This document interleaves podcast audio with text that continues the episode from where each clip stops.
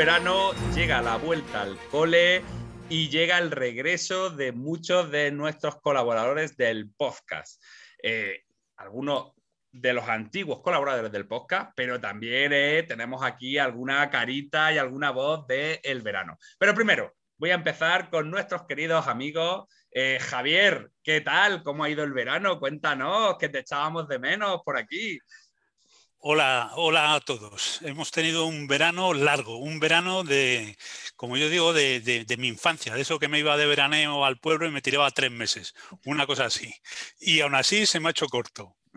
Porque además al, escuchar los podcasts con, las colaboradoras que, habéis que hemos tenido en, verano, digo, pues es que no hace falta que vengamos nosotros, podemos dejárselo en manos de ellas tranquilamente. No, no puede ser porque, porque yo y los oyentes ¿eh? disfrutamos mucho de la compañía pues, de, de, nuestros colaboradores habituales y nada, deciros que le damos la bienvenida de nuevo ahora después del verano a Javier Velasco de Todo Literatura, que lo podéis también seguir en sus redes sociales y en la web de, de Todo Literatura.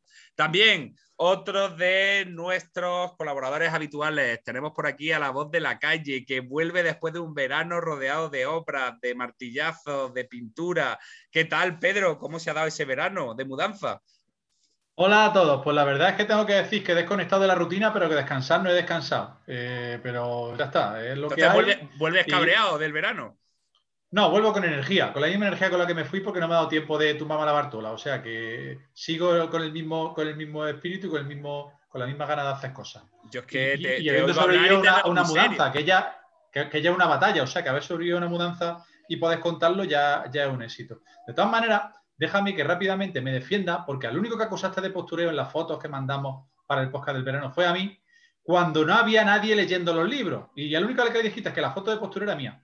La foto que yo mandé, más que postureo, es una metáfora de lo que para mí significa la lectura. Porque yo siempre, en las situaciones más complicadas y más nerviosas, de, con más nervios de mi vida, en muchas de ellas me recuerdo leyendo un libro. Y, valga como ejemplo. Mis dos hijos, que tuvieron unos partos complicados y que duraron 30 horas y 33 horas, eh, los, partos de mi hijo, eh, los, pasé leyendo. Para desesperación de mi mujer en algunos momentos, porque mm, me acusaba de un poco de pachorra. Pero yo, eh, eh, eso de entre el ruido y, la, y, la, y, la, presión, tener un libro y, encontrar sitio para la lectura es, algo que, casi que me define. O sea que la foto, más que postureo, para mí es un poco una metáfora. Pedro, veo, te veo en el hundimiento del Titanic y el barco hundiéndose y tú con tu libro ahí leyendo en la cubierta diciendo... Como esté el capítulo a media, Mm, que se esperen los del Titanic, que me pongo al lado de los de la orquesta. Mientras estén tocando los de la orquesta, yo termino el capítulo. A ver lo que. No, le, pides silencio a la orquesta, ¿no? Que, que están leyendo. Por favor, paren, que me están distrayendo de mi lectura. Bueno, pero. Le quita los libros esos de goma que tienen los niños para leerlos, ¿eh? para leerlo allí en el Titanic. Mi madre, mi madre me decía, y, yo creo que lo decía en broma, pero acertaba bastante, y dijo, mío, estás peor con el libro que con el chupe a mí me, relaja tener un libro en la mano. Y cuando digo libro, un libro físico, un libro en papel. Me relaja tener un libro, un libro cerca. Hoy en el programa Confesiones de Novela Histórica tenemos a Pedro que nos está contando. Eh, bueno, Pedro, que tenemos, que nos me da mucha alegría y nos da mucha alegría volver a verte y oírte y disfrutar de y hasta aquí la sesión de psicoterapia del diván y, Efectivamente. y seguimos. Luego abriremos una nueva sección de confesiones. Y bueno, eh, tenemos porque eh, David, nuestro querido David, no ha podido acompañar. Nos hubiera encantado hoy arrancar con el equipo completo del certamen, pero no pasa nada, porque ha venido algo mejor que David. Tenemos con nosotros de nuevo hoy en nuestro programa del certamen a Yolanda. Yolanda, no te ha ido todavía, todavía siguen por aquí. Hola. Aquí, aquí yo no me he ido, yo no me he ido. Y aquí mantengo la antorcha bien iluminada y bueno, sustituyo. Estaba en el banquillo, ¿eh? yo he salido en el último momento porque David no ha podido. Y David, que espero cubrirte con, con todo el, vamos, el honor posible. Y por cierto, Pedro, que sí, postureo, pero te dijeron que eras el más sexy. Pues la última que me dijo que era Ceci consiguió que me viniera a vivir a Úbeda, o sea que no estoy yo muy ah. acostumbrado a esas cosas. Es que ya ves, ya ves, eh, es que las mujeres tenemos así un gusto peculiar. Bueno, acabáis de obligarme otra vez a poner la música de Sex Bomb de fondo. cada, vez que salga el tema de. Pero si me han dicho Ceci dos veces en toda mi vida y las dos veces han sido de cachondeo. Si yo no sé la, la pobre Ren, la verdad es que se lo agradezco, pero. No soy yo. Yo era el típico que tenía que defenderse con la labia, no con la, con la hechura. Le, mandamos un saludito desde aquí, desde el programa, tanto a David, que, sabemos que está súper liado y por eso no nos ha podido acompañar en este, en este programa, y también, a, por supuesto, a Ren, que seguimos disfrutando de su lunes de Momoco. Se me ha olvidado decir, a Pedro también lo podéis encontrar en redes sociales y a Yolanda, por supuesto, también en sus cuentas de eh, que el sueño me alcance leyendo. Que sobre ya te la ha aprendido, Pablo, te la ha aprendido ya. Después del verano ya no duda. Después de un año, después de un año. ya le he mandado un WhatsApp a David diciendo que no le echáis de menos y que prefieres a Yolanda. Como, Javier es nuestro enviado especial a diferentes localizaciones de la geografía española, si hay comunicación por parte de David en algún momento del programa, Javier, te pido por favor que nos leas la respuesta de David. vale, así lo haré. Bueno, eh, aquí están nuestros colaboradores. Vamos a afrontar este primer programa después de la vuelta de las vacaciones y vamos a empezar con el apartado de noticias. Eso sí, Siempre antes, un poquito de música.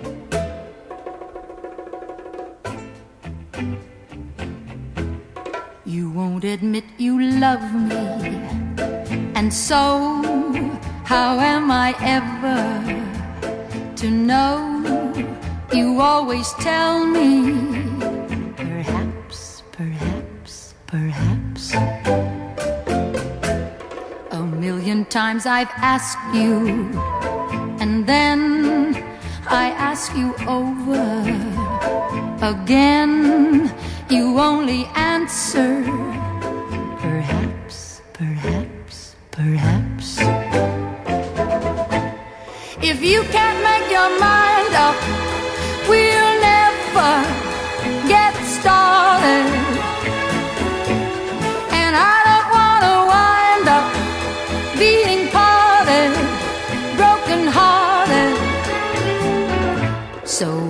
you really love me, say yes.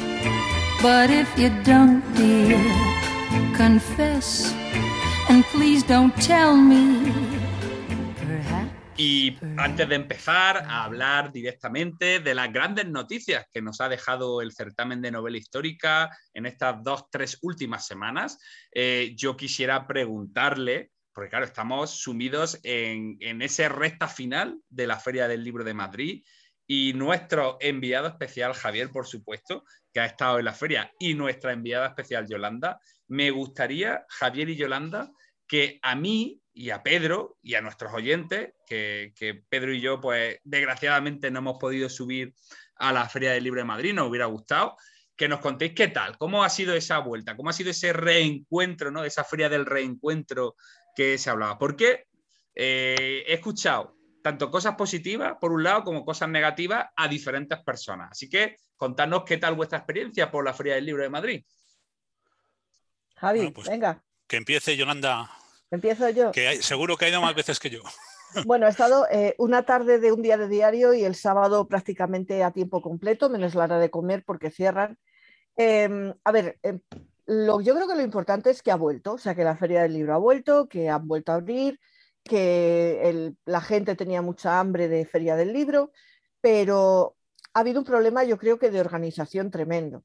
Primero, la han hecho mucho más corta. Antes la Feria del Libro era un kilómetro 400 de casetas a dos lados del paseo de coches, ahora lo han reducido muchísimo, han puesto casetas incluso en el medio y un aforo, creo recordar, de 3.500 personas dentro entre los que se cuentan tanto los libreros de las casetas como los escritores, como la gente que va a una firma concreta de estas mayoritarias, como la de Juan Gómez Jurado o cualquier. Entonces, claro, el problema es que a los 10 minutos o al cuarto de hora de que se abran las dos entradas, que solo hay dos, y no tienes escapatoria por ningún otro lado, se llena. Porque, porque todo el resto estaba, el, recinto está vallado entero. Con, sí, está completamente cerrado y con vigilancia. Con, rejas de dos metros en plan campo de concentración. No, no, no, pero han, puesto, vallas han puesto vallas, han puesto contenedores de estos grandes y una persona de seguridad delante de cada una.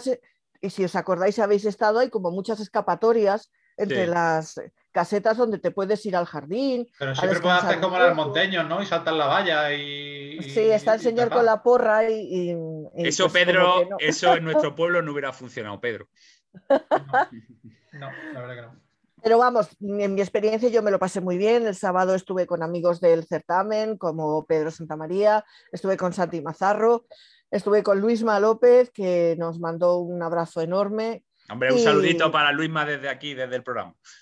Y no, me lo pasé muy bien, aunque hacía mucho calor para ser el día que era, y mucha gente, mucha gente. Lo del aforo serán 3.500 personas, pero yo lo noté como siempre. Yo creo que son 3.000, ¿eh? yo estuve en la, rueda de prensa de presentación y, dijeron 3.000. Que de hecho no llegaba a 3.000. ¿eh? Estoy hablando de memoria, que puede ser. ¿Y qué van controlando como en las tiendas cuánta gente entra y cuánta gente sale para ir dejando pasar? Más o menos, sí. Hay una o sea, dos puertas, una a cada lado del trozo de paseo que han habilitado, y hay entrada y salida solamente. Yo, no yo lo que he leído que hay gente que ha hecho más de una hora de cola para entrar a la Sí, sí, sí. Yo el sábado por la tarde. ¿eh? Yo he hablado con gente que me ha dicho que has llegado a estar hasta casi dos horas de cola para poder entrar. Yo sé que los madrileños sois muy ordenados para eso y veis una cola y os ponéis detrás sin preguntar lo que hay. Aquí eh, eh, en las provincias es al revés. Nos vemos una cola y nos da urticaria, no hacemos cola para nada. Entramos por la puerta de atrás. Sí, sí, pero ya, te ya hay, algún. Yo, yo, me voy, hay algún desordenado que se salta directamente. Pero yo no sería capaz, no sé, una hora de cola, más de una hora de cola solamente para entrar. Me parece un poco una movida. Bueno, Javi, ¿y tu experiencia? ¿Cómo has visto tú la Feria del Libro este año? Bueno, pues eh, yo coincido bastante con lo que ha dicho Yolanda. Eh, yo he estado dos veces. Eh, una vez bueno, el sábado estuve, un sábado estuve con, David, que estuvimos viendo a varios amigos y tal, pues saludando a, bueno, pues a Mario Villén, por ejemplo, que estaba allí, eh, ¿quién más? bueno, no recuerdo, unos, unos cuantos. Y eh, hablando eso con ha sido, Eso ha sido este último fin de semana. No, ese fue el primer sábado. Y luego estuve ah, el lunes. No, no, no, fuiste allá a recoger sobornos ni nada por el estilo, ¿no? Por esto de que eres jurado del premio de los cerros de Úbeda. No, no, no, yo no, digo eso. nunca, nunca lo digo. Solo los que. Los que...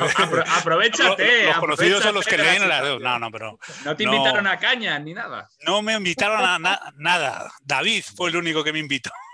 Yo... y luego una, una jefa de prensa de una editorial amiga, pero que no publica novela histórica, sino que publica eh, eh, libros de historia. No puede ser, Javier, ¿eh? llevo, todo el verano aquí negociando pepinos, tomates, para que nos traigan aquí al certamen, que nos manden cosas, y tú me vas a la feria del libro y, me sales con las manos vacías. Ni un mal libro me llevé, vamos. Tampoco no. Bueno, sí, nos, regaló, nos regalaron a, David y a mí uno. Eh, y luego cuando estuve, estuve el lunes pasado, que, que estuve firmando un, libro de relatos que hice con unos cuantos amigos sobre... Eh, vaya, se me, va el nombre, vaya memoria que tengo. que tengo. Rulfo 100 años. Rulfo ah, años. No serían tan amigos si no te acordabas. Sí, me acordaba.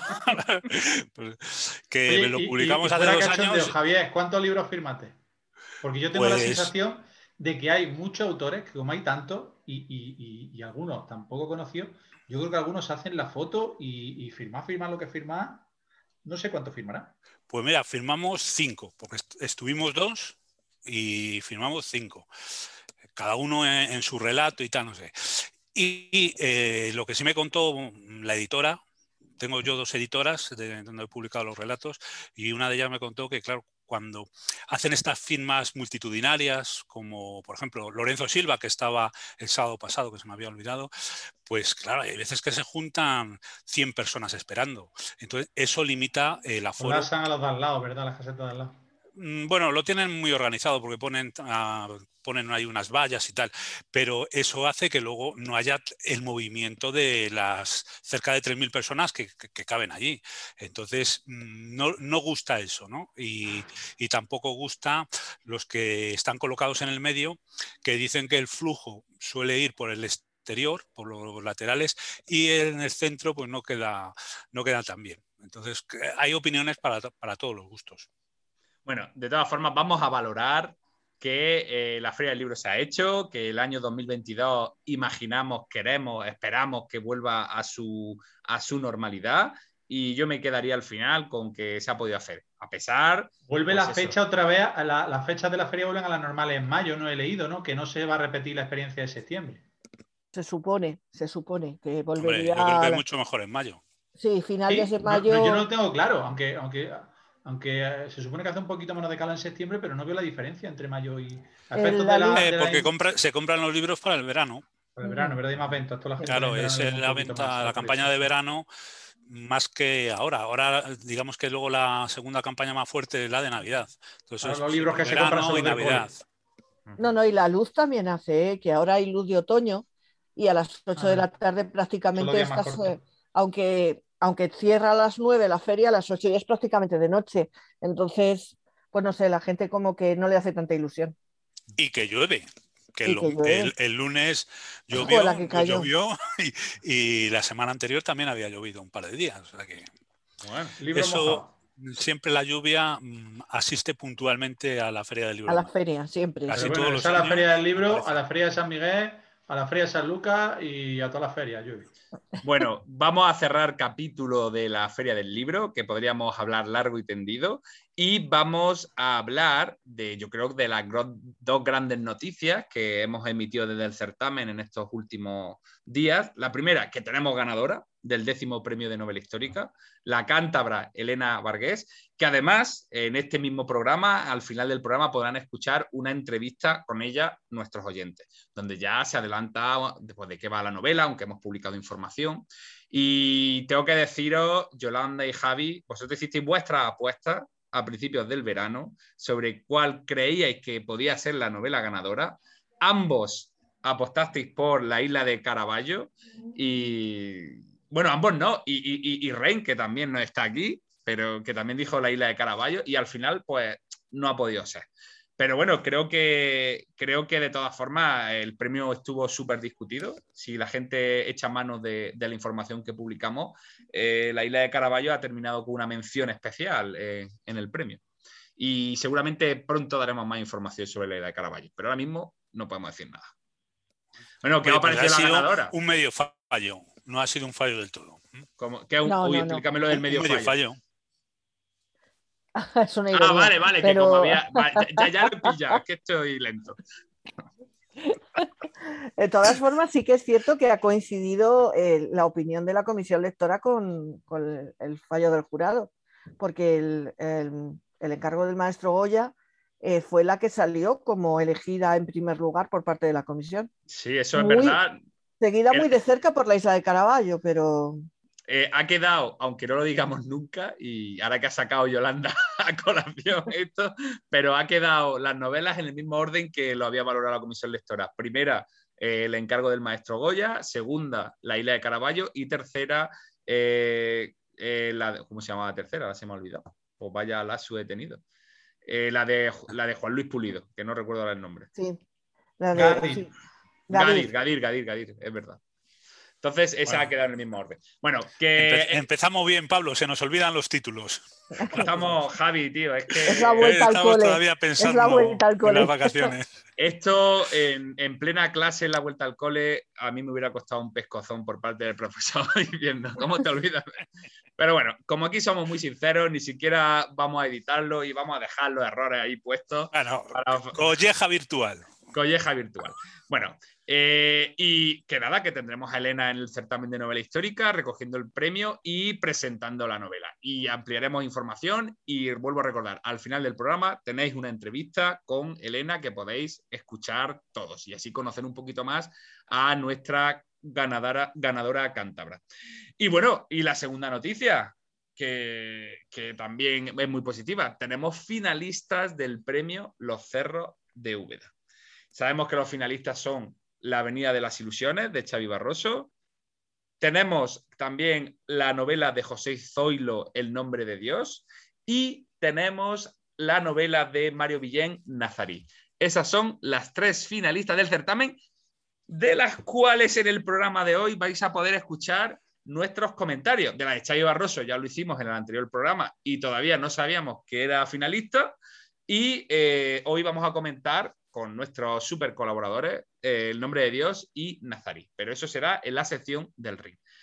Bueno, yo quiero saber cómo ven Pedro y Yolanda el panorama de las finalistas, porque a Javier lo vamos a eximir de hacer comentarios, que es miembro del jurado. Yolanda, por Pues- favor. Pues eh, bueno, ya es verdad que en el anterior programa que hablamos de la Avenida de las Ilusiones, yo creo que quedó claro em, mi opinión. Mi opinión es que no es tanto una novela histórica, sino una novela con trasfondo histórico y que se acerca más al folletín, en mi modo de ver, que a una novela, mm, digamos, histórica pura. Sí que es cierto que es entretenida, que tiene algunos toques que a la gente, y creo que lo comenté, a la gente de Barcelona le van a gustar, eh, porque bueno, reconocen locales que eran famosos, cafeterías, el famoso paralelo, pero yo la historia es que no, bueno, Bueno, yo- no me Yolanda, acababa no- de no- llenar. No, no pretendía que tuviésemos un análisis en profundidad de las novelas, eh, ya lo hicimos en el ¿Cuál programa va a ganar, anterior. Yolanda? ¿Al lío? ¿Al turrón? Yo de verdad ¿Cuál es tu favorita? Si es la ¿eh? pregunta. Mira, tienen que estar ahora mismo Mario Villén, José Zoilo y Chay Barroso escuchando el programa. Así que vaya, vaya marrón que os acabo de meter. Así que, a ver, Yolanda, así. ¿Cuál es tu A ver, favorita yo entre esas tres? Eh, tendría el corazón partido entre Zoilo y Mario, pero me inclino un poquito más por Zoilo. Me gusta Bueno, más el nombre del dios. acaba, acaba de hacérsele una sonrisa a Zoilo, escuchándolo. Vale, ya tienes aquí un apoyo, José Zoilo. Vamos a ver, Pedro, ¿y tú tiene- ya tienen una fan ahí. Pedro, ¿qué dices tú? Un apoyo que no sirve para nada como el mío, porque yo tengo cierta tendencia a no acertar nunca a la ganadora del premio Los Cerros y no, y no suelo coincidir con el criterio del jurado. Aquí Javier Velasco presente. Nunca entenderé, en la vida me convencerá de que El espía del rey sea mejor novela que El guerrero de la sombra del cerezo. En la vida. Para mí, El guerrero de la sombra del cerezo es, una de las mejores novelas que he leído en mucho tiempo esto- y, esto- y se merecía ganadora. Veo mucho rencor dentro de ti que has soltado ahora contra Javier. Sí, ¿Vale? sí, sí, ¿Quieres sí. que, ¿Quieres que sigamos con la sesión de psicólogo y con confesiones? La terapia. No, en serio, yo, a mí me pasa un poco como a Yolanda. Yo no he leído La Avenida de Ilusiones, no puedo opinar de ella. No me termina de convencer por lo que habéis dicho, pero se demuestra una vez más que la comisión lectora es soberana, que hemos conseguido hacer un grupo de gente, eh, eh, eh, para mi punto de vista, fantástico. Yolanda está aquí presente y puede corregirme si me equivoco, si ella opina otra cosa, en la que hay gente de mm, muchas edades, de ambos sexos, hay mm, creo que mayoría de mujeres, Muchas nacionalidades. también, también. Y en la que hay más de 30 personas leyéndose novelas y que cada novela de todas las que se han presentado ha tenido por lo menos 10 lecturas. No, no, no, no, no es que por lo menos, es que todas han tenido 10 lecturas. Vamos a ser. He dicho por lo menos porque a- a- algunas más, algunas han tenido 11 y 12. Es Sí. más, yo me he leído El nombre de Dios y no la he votado porque no estaba. Yo me la he leído este verano porque eh, la tenía pendiente de hace ya, pero no, no, no he pasado la, la- eh, mi, mi puntuación a la comisión. Al lío. Yo estoy como Yolanda. Eh, a mí me gusta mucho El nombre de Dios y me gusta mucho eh, Nazarí. Yo ya hablo de Nazarí aquí, ahora hablaremos un poquito más en profundidad. Pero a mí en la foto fini, y puede que sea un poco por el tema, eh, está por delante Nazarí. Es mi opinión, que ya os digo que no suele coincidir con la de jurado. Bueno, tenemos aquí un empate. Y todo el que cariño para, para Zoilo, que es una grandísima novela, ah, que es una grandísima novela el nombre de Dios. ¿eh? Tenemos Pero a un mí lo de la mesa de Salomón, ya he dicho aquí que me chirría un poquito y no termino yo de cuadrarme eso mucho. Y, y- y la novela, yo le he visto la novela del nombre de Dios con unos personajes muy potentes, pero centrada mucho en, el- en la, en la- en la puñetera Vale. mesa de Salomón. Deja, Ah, deja, Ahora deja- no recuerdo, no, no voy a dar mi opinión. Por, No, por- no, no te mojes, no te el mojes. Y no me puedo mojar ni de eso. Eh, hay veces que hemos votado, eh, yo he estado en el lado ganador o con la mayoría y otras veces me he quedado en minoría. O sea que no, no siempre me he llevado el gato al agua. Pero a mí me dijiste que el espía del rey te gustaba. Sí, del reconozco que Cerezo, sí. Y para mí es mucho mejor la del espía. Pero, sí. pero, pero, escucha, escúchame, Pedro. mejor escrita. Pero espera. Javier, que está hoy Pedro en plan destroyer. Hoy Pedro. Pero eh, el caso, la, la mesa del Salomón, deciros que también en eh, Sotochica también habla de ella en su novela, ¿no? O sea, que hay varias que novelas que últimamente que tratan de los godos donde sale eh, la mesa de, de Salomón, que a lo mejor es más leyenda que historia, eso sí. Luego, Bueno. cuando hablemos del libro, yo procuraré ser muy también muy escueto, porque como es uno de los de los libros, los tres libros finalistas, no quiero dar ninguna pista de, de mi voto. Claro, perfectamente. Bueno, Javier, eh, Pedro no está teniendo hoy piedad, está sacando nada más que trapos sucios, tiene ahí un baúl de mierda, se ve acumulado y ha dicho, hoy en este programa, la vuelta al cole, lo voy a sacar todo. Tres contenedores de escombros de la mudanza tengo por aquí, o sea que si queréis más. bueno, eh, ahí está, opinión de Yolanda, opinión de Pedro, eh, han marcado sus caballos, cuando David y Ren vuelvan a estar presentes en el programa también, si no se ha fallado, pues les preguntaremos por cuál se decantarían. ¿eh? Todo siempre desde el cariño que le tenemos a todos los autores y, las situaciones tan comprometidas en que me gusta poner a los colaboradores. Vamos a, si os parece bien, entonces ya hemos hablado de la He recibido mensaje de, de, de, David. Pi, pi, pi, suena, suena, el pit, suena el pit. Cuéntanos, corresponsal. Se ríe muchísimo, jajaja, ja, ja, y nos llaman malandrines. Bueno, ya volverás, David. Ay, malandrines, qué bonita palabra. Bueno, mira, Javier, te voy a pedir que ahora mismo le escribas un WhatsApp a David diciéndolo que de las tres novelas finalistas del premio Los Cerros de Úbeda, ¿por cuál se decanta él? Y que te conteste. Y lo contamos aquí en el programa. Seguimos con el corresponsal. a ver si me contesta. Vale. Exacto. Y así ya tenemos la respuesta a la pregunta. Bueno, pues eh, si os parece bien, vamos a llegar hasta aquí el apartado de noticias, que nos hemos extendido bastante, y vamos a pasar a comentar algunas de las novedades que estamos muchos de nosotros esperando y deseando leer.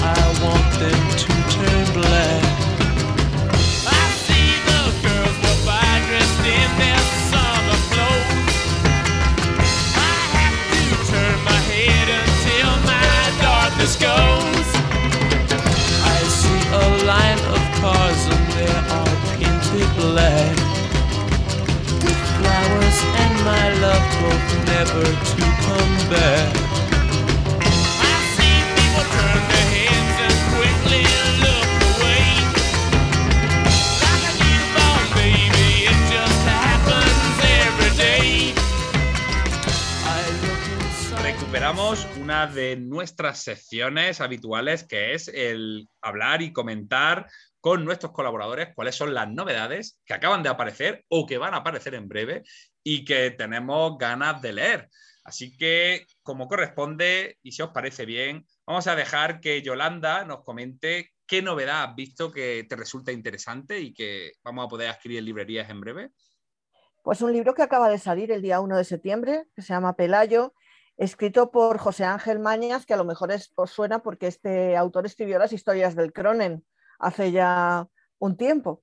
Y esto es una novela histórica, bueno, una ficción histórica, vamos a dejarlo así, en el que la hermana de, Pelayo, Adosinda, cuenta la historia de, este personaje y de su victoria, pero a lo largo de toda la novela va contando su adolescencia, su juventud, las luchas de poder dentro de, los godos, de cómo se elegía el rey, de, cómo se mataban unos a otros.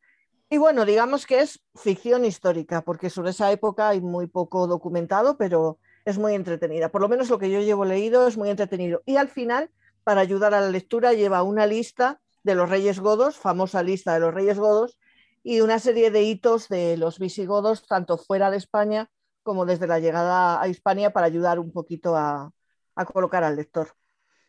Que estudiamos en mi, infancia se estudiaba la lista de los reyes godos, en la vuestra no, porque son más jóvenes. Allí, por, el, allí por el siglo XIX, 1898, ¿no? Algo así. Yo me la sé a trozos, pero me la sé. Ah, bueno, tenemos noticias del más Tenemos noticias, una novedad en, el marcador de Cerro de Úbeda.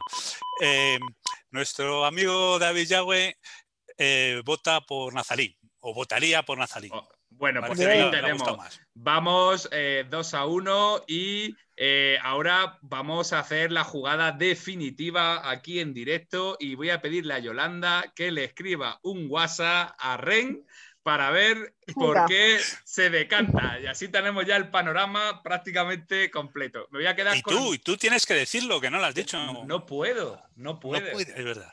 Es miembro de la organización. Estoy muy feo. Yo Habla con mucha gente todos los días y tiene que llevarse bien con todo Exactamente, yo no puedo influir y además luego me toca estar presente en la reunión del jurado y no quiero yo condicionar.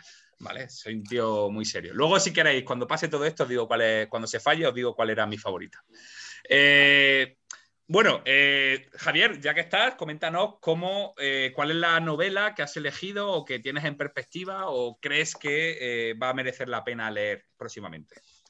Pues mira, a primero, a de mes sale la nueva novela de Ben, Kane, de ben Kane, Corazón de León, un viejo conocido nuestro del certamen. Es la tercera entrega de Guerra de Imperios, después de la primera se titulaba Guerra de Imperios, Fulgor de, España, de Espadas y esta Corazón, Corazón de León. Nos va a narrar la vida de Ricardo Corazón de León desde su llegada al poder hasta más adelante. Eh, el protagonista parece ser, porque como, todavía no ha salido, no hemos podido leerla, es un, noble irlandés que le salva la vida a Ricardo Corazón de León y se convierte en su escudero. Y bueno, eh, pasan bastantes vicisitudes, por lo visto, en Aquitania, cuando se revela Aquitania en el reinado de, eh, pues no recuerdo ahora si es del padre de Enrique II o del propio Ricardo Corazón de León. Y mm, la novela pues tiene muy buena pinta, como las dos anteriores de la, de la trilogía, y yo creo que nos va a gustar mucho a todos. Sí, además sabemos que, como tú muy bien has dicho... Es un histórico de la novela histórica. Claro, y además amigo, amigo del certamen. redundancia. Dos veces ha estado aquí en el certamen de novela histórica y me imagino que en el futuro también volverá por, por el evento. Bueno, pues ahí tenemos esa recomendación, primero de Yolanda, luego de Javier, y vamos con la de Pedro. Pedro, ¿qué, tienes en perspectiva? ¿Qué has visto? Mira, pues yo voy a tirar de uno de los mm, conocidos amigos y eh, escritores próximos al certamen, que es nuestro gran Luis Zueco, el zaragozano, que además de ingeniero es licenciado en historia, es uno de esos perfiles que me gusta a mí, que del mundo de la técnica eh, se, dio la vuelta y se volvió a la literatura y a la, y a la historia y que tras su fascinante trilogía medieval El castillo, la ciudad y el monasterio y su gran éxito, creo, del mercader de libros, que pese a la pandemia consiguió una importante repercusión, lanza el próximo 23 de septiembre su nueva novela El cirujano de alma, que me llama muchísimo la atención por el marco histórico en el que se desarrolla. Barcelona, finales del siglo XVIII, principio del siglo XIX. Es una época que creo que hasta ahora no ha trabajado Luis y que creo que nos va a sorprender con el enfoque que seguro que nos sorprende con el enfoque que, le haya dado. Es la historia de un cirujano joven que llega a Barcelona para trabajar con su tío, eh, un hombre ya que está un poco de vuelta y que con su mal humor pues no sobrelleva muy bien su trabajo, eh, y que se da cuenta que su discípulo tiene un don especial. A partir de ahí se desarrolla una historia a raíz de, de lo ideal ilustrado y un poco de, la, de esa sombra de la águila napoleónica que se, que se cierne sobre España y que, bueno, que va a hacer que, este cirujano sea, sea protagonista de, cómo, bueno, de, cómo se expande la curación de, los enfermos y hay una trama alrededor de, esa, esos primeros médicos y de cómo se practicaba la medicina en esa, en esa época. Yo, a mí lo hizo como me interesa siempre y este salto que da en, en, el tiempo pues hace que tenga mucha curiosidad y muchas ganas de leer la novela. Y adelanto que de una manera o de otra creo que volveremos a hablar en el podcast de esta, de esta novela cuando salga. Sí. Bueno, decir que esto está publicado por Ediciones B, la que ha comentado Pedro, la de Luis Zueco, igual que eh, la que ha comentado eh, Javier Velasco. Y Esfera de los Libros, en el caso de Pelayo de, Yolanda. Y yo. se nos ha olvidado, ¿eh? Con las presas se nos ha olvidado. Pero ya habéis visto, ya he saltado yo aquí para. Oye, recordar que Luis Zueco no es de Zaragoza, es de Borja. Eh, donde la señora aquella pintó el Eceomo. en la ah. iglesia, ¿Eh? que él lo, cuenta con mucha gracia también. Correcta puntualización, gracias Javier. Bueno, pues me llega mi turno y yo la novela que tengo ganas de leer y de atacar es La cuarta, la cuarta bestia de Luis Miguel Sánchez Tostado. Es una novela publicada por Almuzara y Luis Miguel Sánchez Tostado ya ha participado anteriormente en el certamen de novela histórica presentando e incluso su novela Juvencia fue finalista en una de las ediciones del certamen. Eh, ¿Por qué me ha llamado la atención a mí esta novela? Porque tiene un componente de criminología, de crímenes, de asesinatos bastante importante. Eh, la acción de esta novela se transcurre en el año 1898 y nos habla de un asesinato que marcó un hito en los fastos de la criminalidad una ardua, una ardua investigación, un polémico juicio, ejecuciones públicas que desataron un enorme impacto social en aquella España profunda y hermética. Con esta presentación eh, me engancha porque, bueno, parece que está basado en hechos reales todo lo que se va a contar en, en esta novela histórica, pero también esta acción transcurre en la provincia de Jaén, en Locubín concretamente. Así que estos elementos han sido los que me atraigan. Y por eso creo que antes o después caerá en mis manos y hablaremos de ella o opinaré sobre ella. Así que estas son nuestras novedades. Aquí os las hemos explicado, hemos contado, muy atentos y continuamos con nuestro programa.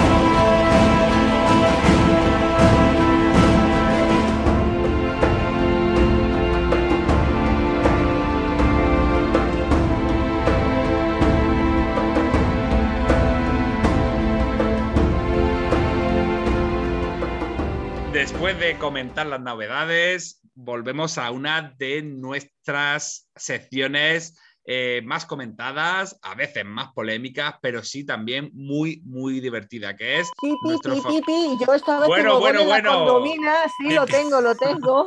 bueno, tenemos en la condomina nada menos. es que me acuerdo de cuando era pequeña. Bueno, la condomina en la gauna, lo que, va, lo que ha sucedido. Yo lo en la gauna. Vale las gaunas, también, también es cierto, es cierto. No, a ver, llegamos al empate. Ren se decanta por Zoilo. Bueno, bueno, bueno. Tenemos empate entre la, eh, iba a decir la Avenida de Ilusiones, entre el nombre de Dios y eh, Nazarí de Mario Villén. Así que. así va a estar la cosa, ¿eh? Así va a estar la cosa en el jurado. Ya nos comentará Javi lo que pueda o hasta donde pueda, pero así va a estar la cosa. Disputado. las deliberaciones son secretas. Siempre me han dicho. Por eso, por eso. Bueno, hasta, hasta, que Pedro llega y lo, si y lo me invitan algo, hay veces que se me va un poco la lengua. Bueno, o tenemos a Pedro con su Tengo información por ahí de algunos años. Yo que sé dónde me he enterado, no voy a decir a fuente. Pero tú porque, estás ahí cerca, estás donde se cuece la noticia. Pero. Espero que después de lo que he dicho hoy, David Gil me, me invite un experto cuando vaya a Málaga y lo vea, porque vamos, creo que me lo he merecido con lo que he dicho yo hoy voy a ser malo y voy a decir que tenemos que comenzar con el ring, porque sí que eh, vamos a intentar, eh, porque tenemos una entrevista al final del programa, de no extendernos demasiado, queridos oyentes, para que al final no ocurra como me ha ocurrido otras veces de tener que editar un poquito, quitar alguna pregunta. Así que vamos a empezar con el ring. Y vamos a comentar en este ring tan especial dos de las finalistas del premio Los Cerros de Oro. Así que en primer lugar, vamos a dejar que Javier y Yolanda nos hablen de esa novela El nombre de Dios. Y además estará, estaréis todos súper tranquilos porque llevamos un empate 2 a 2, así que decir que la cosa está discutida. Bueno, Javier, Yolanda, ¿qué os ha parecido El nombre de Dios? Me toca abrir fuego, Javier. Yo creo que sí, yo creo que vas a tener que llevar el peso de, este ring, porque yo como estoy en, el jurado, digo, que, no, quiero que, se note mucho lo, que, puedo votar. Normal. A ver, yo... Procuraré ser lo más escueto posible. Vale. Yo he de decir que la novela de José Zoilo, que ya la leí en su día, incluso llegué a reseñarla en el blog, a mí me lo hizo pasar muy bien. Primero porque es una época histórica que no está tratada que es lo que hablaba antes con Pelayo, que en cierto modo Pelayo va un poco a continuación, por decirlo así. Entonces es el momento en el que llegan los, eh, los árabes a la península, la batalla de Guadalete, la traición de los hijos de Huitiza. Yo imagino que tú como yo, Javier, te acordarás que aquello que estudiábamos en COU de la flor nueva de romances viejos, cuando hablaba del romance de Rodrigo y la cava, de cuando la seduce y tal, y esa es la, causa por la que don Julián parece ser que traiciona a Rodrigo porque Rodrigo, pues eso, se ha llevado a la cama a, a su hija. Entonces, toda esta época, a mí me, lo que más me ha gustado de ella. Perdona, hay una novela de Juan Solo sobre ese tema, la reivindicación del conde de Don Julián, que es una novela buenísima para quien quiera seguir profundizando en el tema y le guste la, obra de Zoilo. Sí, además aquí creo que pone Olián, no Julián, pero bueno, el nombre eh, aparece de las dos maneras escrito en, la documentación histórica.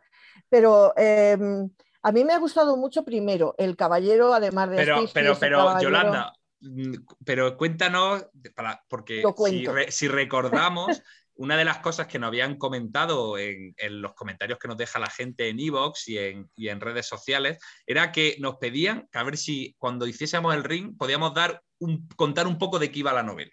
Sí. Antes de liarnos a opinar.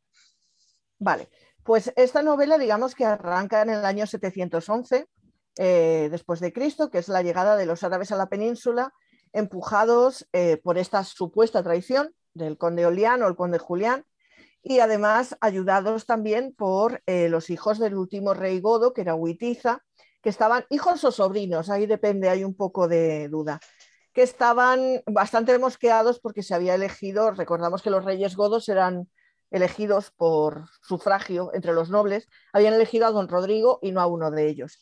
Entonces llegan esas tropas, Rodrigo es, y sus tropas son masacradas en, Guadalete y a partir de ahí eh, hay una historia con la reliquia de la mesa de Salomón que todo el mundo la está buscando porque todo el mundo sabe que le puede dar poder para eh, conseguir la victoria. Entonces hay muchas escenas de lucha, muchas batallas, eh, muchas, incluso muy bien contadas algunas. La verdad a mí me han encantado algunas escenas de batalla sobre todo por el tema de los caballos, cómo retumban, están muy bien narradas. Y me gusta mucho la ambientación de ese, recordamos que los visigodos eran un pueblo muy romanizado, pero Hispania había sido romana, pero se está cayendo a trozos. Todas esas ciudades cayéndose, ese toque de melancolía, ese toque de decadencia, a mí me ha gustado mucho. Los personajes, si tengo que ponerle una pega, a mí me parece que a veces hay un exceso de personajes y un exceso de ambientaciones, de localizaciones, que va saltando de localización en localización y a veces es un poquito eh, complicado en ese sentido. Pero bueno, mm, aporta unos mapas en las guardas y aporta datos al final de la novela para que nadie se pierda. Es el único pero que le puedo poner. A mí la novela me ha parecido muy entretenida. Y sí, quizá el tema de la, mesa de Salomón, mm, pues no sé, a veces es un poquito excesiva, un poquito. Es verdad que es un eh, juega mucho con la leyenda, pero hay documentos, y esto es cierto, documentos visigodos que dicen que la mesa de Salomón llegó a Toledo y que está entre los bienes que trajeron los visigodos de Tolosa a Toledo. Ahí aparece que fuera o no fuera, pues ya no se sabe, y que era muy poderosa, también se dice. Pero bueno, ya os digo, la novela a mí me ha parecido entretenidísima, me lo he pasado muy bien y me parece, pues eso, una buena finalista para el Cerros de Úbeda. Muy bien, pues ahí tenemos ese primer comentario de la novela de Yolanda. Y bueno, Javi, sin, sin, que te comprometa mucho, mm, cuéntanos, o sea, ¿qué te ha parecido en nombre de Dios o qué destacarías? Bueno, yo destacaría que eh, es una novela, pero también pueden ser dos novelas. Y me explico. La primera parte eh, narra no solo la batalla de Guadalete, sino la de Écija, la de Zaragoza y la de Toulouse. Y además, em, con la de Toulouse, mucha gente no sabe que eh, los árabes cruzaron los Pirineos y entraron 200 kilómetros en Francia más o menos. ¿no? Entonces, me parece que eso está muy bien contarlo porque no es un tema que se conozca mucho. La primera parte que narra todas estas batallas tiene una acción muy trepidante y, suceden muchas cosas y además con una historia, digamos un poquito de, odio entre eh, medios hermanos que podríamos llamar Ademar y Ragnario, que es eh, otro de los protagonistas, y que creo que también está bien, bien narrada. Y la segunda parte yo creo casi eh, es más calmada y casi es una novela de viajes porque ya te va llevando por todo donde hemos ido, pero luego ya es un viaje también hacia Roma. Entonces es eh, muy, muy interesante ese cambio y ese cambio también de protagonistas, ¿no? que empieza siendo además el primer protagonista y luego, mm, digamos que eh, el nombre me parece que era Tariq Izap va cogiendo relevancia y va cambiando la visión de, la novela. Es decir, que eh, José Zoilo lo que utiliza son como distintos puntos de vista para narrar la historia. La historia y la leyenda, porque mm, todos los datos mm, que da no son realmente históricos, como ha dicho bien Yolanda, con la mesa de Salomón, pues eh, entra dentro de más de la leyenda que, de la historia. Pero hemos visto también en otras novelas, como la de Pedro Santamaría o la de José Soto Chico, que también hacen alguna referencia de, la mesa de Salomón, pues eh, en la época de los godos que ellos tratan, más o menos. ¿Te parece así, Yolanda? O... Me parece, me parece. Además, yo creo que el tema de la mesa de Salomón, em, que dicen que tenía el nombre inefable de Dios escrito en él, el Sem Hameforás, que decía, si lo nombras, se acaba el mundo, poco más o menos, pues tiene su punto. Lo que pasa es que a lo mejor en una novela histórica pura, eh, tratar tanto sobre ella, a lo mejor hay algún lector un poco tiquismiquis que no le hace muy feliz quizá, creo. Bueno, pero estamos hablando de una novela. En una novela eh, también tiene elementos de ficción y vemos claro, exacto el protagonista Ademar no es un protagonista histórico, sino que es inventado, mientras que eh, digamos que los más los secundarios sí son realmente históricos. Entonces, claro, hacer una novela histórica con todos los personajes o todos los hechos históricos, pues estaríamos hablando de una historia novelada, ¿no? Que ya hemos hablado muchas la novela tiene que tener ficción, si no, no tiene que tener ficción. Entonces, yo ahí creo que, que sí ha acertado José Zoilo. Y hasta aquí puedo decir. y, tenemos, y tenemos a Pedro que está pidiendo la palabra. Pedro, está, va habla, a intervenir. Habla, ¿no? habla. No, es que a mí lo, que me estoy dando cuenta que la, novela por encima, por encima de, la historia que trata, que es muy interesante, y, por encima también de lo que comentabais de que es una época histórica, y así lo menciona Zoilo en su, en su nota del final, de la que no hay hechos ciertos, porque todos los, sucesos de esa época se apoyan en crónicas que son a posteriori, con el peligro de que sabemos de, que los hechos se puedan tergiversar o se puedan contar versiones según los intereses de uno y de otro, y una época en la que hay muchas imprecisiones. A mí lo que más me ha gustado de esta, novela, y me he leído también hace poco, es los personajes. Eh, yo creo que le dan mucha potencia a la novela, personajes como los de Ranarico o, sobre todo el del Migio, que es el que me aparece muy difuminado al principio y va cogiendo importancia y va cogiendo peso a lo largo de la historia. Eh, eh, siendo importantes los, hechos que trama, para mí el mayor acierto de la novela son los, personajes que, sabe construir Zoilo y cómo lo, y cómo lo, enfoca. Es lo que más me, gustó, me gusta a mí. sí, sí, estoy de acuerdo. Porque además es el, prototipo del, caballero, por decirlo así, y Hermigio lo que tiene es una evolución de pastor a, a ser un gran guerrero. Es, están muy bien trazados. Y el malo, malísimo. Y, no vamos a hacer spoilers, pero los personajes van y vienen, ¿eh? Aquí Zoilo se apunta a la moda de Juego de Tronos, que si hay que matar a alguno, se le mata, ¿eh? Se le mata, pero vamos, sin ningún problema. Sí. Estoy de acuerdo contigo. Es que en esta novela, si hay una cosa y si la podemos poner un color, es el color rojo. Últimamente no sé qué pasa, que todos los novelistas que tratan eh, este periodo histórico, el periodo godo, visigodo y comienzo del periodo musulmán, que no lo hemos dicho porque es un cambio de paradigma para, para, para España o, o, Hispania. O sea, pasamos de un modelo romano a un modelo musulmán. O sea, aquí se, cambia mucho. Pero era lo que decía, que eh, todas estas novelas que he citado antes, lo que tienen es que narran muy bien las batallas y hay mucha sangre hay mucha sangre en, esta novela. Vamos, aquí puedes pasar una hoja tranquilamente y salpicarte de sangre sin ningún problema. Hombre, yo siempre he dicho que el problema de esa época es que no había tele, entonces con algo se tenían que entretener. Pues nada, venga, vámonos a la guerra. y hacer hijos también, ¿no? también, también. Que luego te salen, pues como en el caso de Vitiza, que unos salen por un bando y otros salían con, los enemigos, ¿no? Con los enemigos, cierto, sí. Precisamente en la batalla de Guadalete, al no ir la caballería de, Opas y del otro hermano, que no recuerdo ahora el nombre, porque esta novela ya la leí hace, hace meses, yo creo que a, a primeros de año, ¿no? Por ahí me parece que salió. O sea que ya lleva bastante, más de medio año en, en las Bueno, salió, salió en, en, 2020. Se iba a presentar, de hecho, en el certamen de novela histórica. Ah, bueno, claro. porque yo, yo la compré porque pensaba que Zoilo venía. Vamos. De, de, de, hecho, por eso está de finalista de los En, en septiembre, hace un año. Salió hace un año. Es verdad, es verdad. Muy bien, muy bien el miembro del jurado ahí comprobando el, el periodo de publicación de las novelas para la eh, elección de los finalistas. Claro, para, que, luego no nos diga. es que no, recuerdo exactamente cuándo la leí, pero sé que ya la leí hace, hace tiempo. De hecho, no encontraba el libro. Cuando, lo, cuando dijimos que íbamos a tardar este, digo, no sabía dónde lo había metido. Pues búscalo para el jurado, guapo. suena la campana. He, tenido que buscar todo. Suena la campana. Eh, no queremos eh, que, por, el cariño que le tenemos tanto a Mario como a José Zoilo, eh, que nuestros colaboradores se metan en un debate eh, ya demasiado en profundidad y así tampoco condicionamos a los miembros del jurado. Y ahí tenemos ese comentario hecho por Yolanda Javier y con la participación del baúl de, de Discordia de Pedro, que aparece siempre por ahí de fondo. Así que como siempre, en el ring, antes de empezar con el segundo combate que nos va a implicar a Pedro y a mí. Vamos a hacer una pequeña pausa musical y volvemos con el comentario de Nazarí de Mario Villén.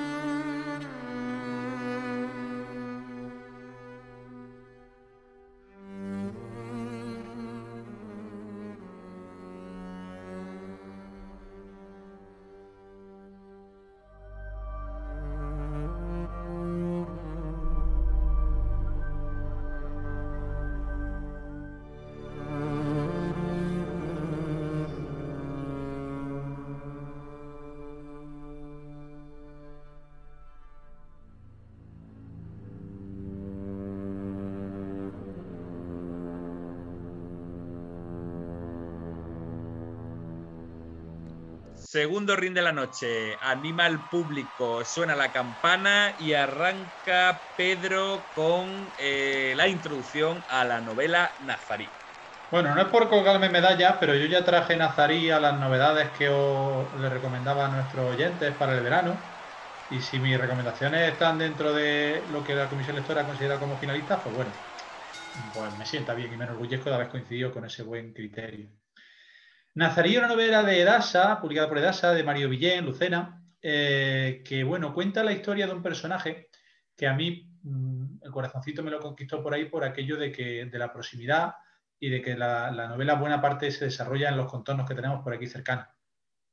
Se inicia la novela a raíz de la batalla del arco, porque da la casualidad de que eh, este hombre, Muhammad bin Alamar, pues nace el mismo día que las tropas de su abuelo Asquílula derrotan al rey castellano Alfonso VIII. Eh, cuenta la novela los tiempos convulsos que corren en la frontera, en los que ya había una lucha y una presión muy fuerte por parte de los reinos cristianos del norte, que además de, de luchar entre sí, querían reconquistar la tierra que estaba en ese momento en, poder musulmán. Hay una época de batalla, de traiciones, de tregua, de reyes que se pasan de un bando a otro por, eh, por eh, conservar sus posesiones. Y hay aquí un retrato de un personaje que desde su Arjona natal pasará a convertirse en fundador y en miembro de una dinastía tan importante como la nazarí en el reino de Granada.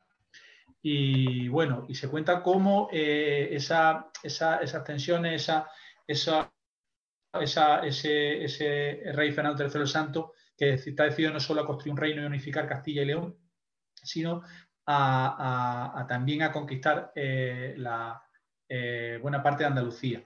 Y de hecho lo, consigue. Y en esa época en la que está inventada esta novela, que para mí tiene el acierto de contar una época de la que no yo por lo menos no conozco muchas o recientes, no hay muchas novelas que traten este periodo histórico.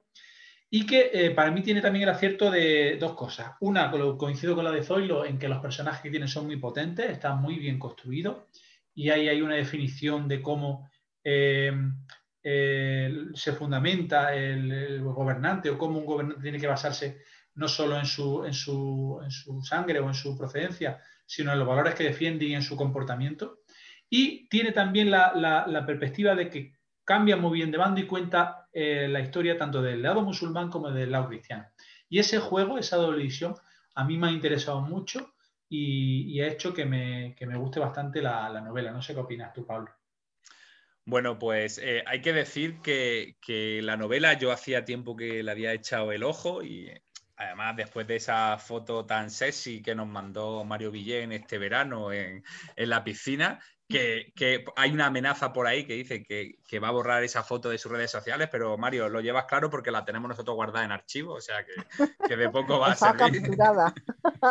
bueno, yo, yo sí que es verdad, eh, Pedro, que para mí la época que trata justamente esta novela la conozco bastante, ¿vale? Eh, y sí que eh, muchos de los hechos que cuenta, pues, como puede ser la batalla del Arco, la batalla de Nava de Tolosa o la posterior conquista por parte de Fernando III el Santo, ¿no? De lo que va siendo el, pues, su movimiento en la provincia de Jaén, el tema de Córdoba, Sevilla, Jaén capital, pues los conocía. Y aquí, pues, eh, la verdad que la novela hace una cronología, porque yo, sinceramente, una de las cosas que le veo a la novela es que es una cronología que va siguiendo paso por paso los momentos importantes que ocurren a lo largo de esos años. De hecho, cada capítulo eh, arranca con lugar y fecha. Mm, no podría, bueno, cada capítulo, cada apartado, porque realmente, Pedro, yo no percibo en la novela capítulos, sino que va todo del tirón, o tú sí percibirías capítulos.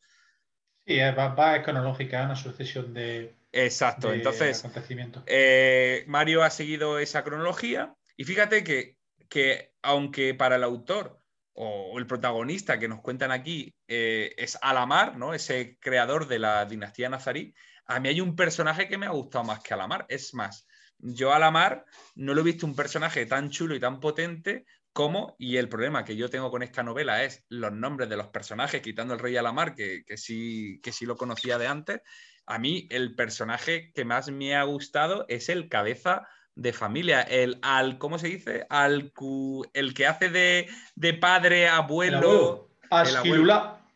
Asquirulá me parece un personaje magnífico. Es más, yo, para mí, por lo menos eh, en la mitad de la novela, es realmente eh, eh, el protagonista, ¿no? Es el que está el, el, que mueve, el que mueve la ficha, es el, que mueve los peones y el que detecta la valía y, lo que y lo que el rey y lo que Adamar puede conseguir y lo pone por delante de su propio, de su propio hijo, con lo que eso supone. Porque aunque sea abuelo, hay una diferencia de edad. Es decir, eh, hay, hay, un, hay un nieto que es misma edad que un tío y casi que se sí, producido por los, por los por el siguiente matrimonio y por los casamientos. a mí esa, trama familiar sí me, ha, sí me ha gustado mucho. Es decir, cómo ese abuelo que tú bien comentas, pues mueve un poco los peones y sitúa a su familia, la va orientando y, en ningún momento duda en poner al nieto por delante del hijo, cosa que supongo que iría un poco, un poco contra natura, casi contra su sentimiento paternal. Bueno, eh, pero al final yo creo que es el hacedor, ¿no? De, que, de que, bueno, de que a la mar, ¿no? Y esa dinastía llegue a donde llega. Y, y, luego tú hablas de que ha habido una gran, que hay una gran variedad de personajes que todos te parecen, digamos, potentes, pero a mí, por ejemplo, el personaje de María no acabo yo de tenerlo muy claro en la novela. Esta, esta cristiana, ¿no? que de hecho de vez en cuando nos aparece al principio de la novela con esa relación con el padre. O sea, ese personaje, yo Pedro personalmente no lo he acabado mucho de entender. No sé si tú, eh, ese personaje te ha gustado o también como me pasa a mí, sí, te ha costado. Tiene ahí un cambio, no vamos a hablar mucho del personaje, pero tiene un bandazo, unos cambios de que a lo mejor no se entiende mucho, no se comprende desde un poco desde el punto de vista actual, pero bueno, al final hay que tener en cuenta que era un poco buscar la supervivencia y de y, que las circunstancias lo, la pusieron en esa. No, no, quiero tampoco desvelar mucho más allá. Yo, por añadir una pega a la novela, aunque a lo mejor una pega muy particular mía, es que como no conozco a Arjona, hay algunas descripciones de Arjona que no me terminan a mí de cuadrar. Con la, lo que menciona de, de, las, de, los, de los sitios de Arjona. las puertas, ¿no? Las diferentes puertas, la puerta de Marto, la, la, distancia un poco, no sé, es que Arjona es relativamente pequeño, por lo menos la, la, lo que era el, antiguo. Pero eh, eh, ya que hemos mencionado Arjona, la novela se ha presentado en Arjona y con bastante éxito. ¿eh? Estuvo en la velada nazaríes que se hicieron en, en, julio y por lo que he visto a, a, Mario en sus redes y por lo que he leído de los comentarios tuvo bastante repercusión.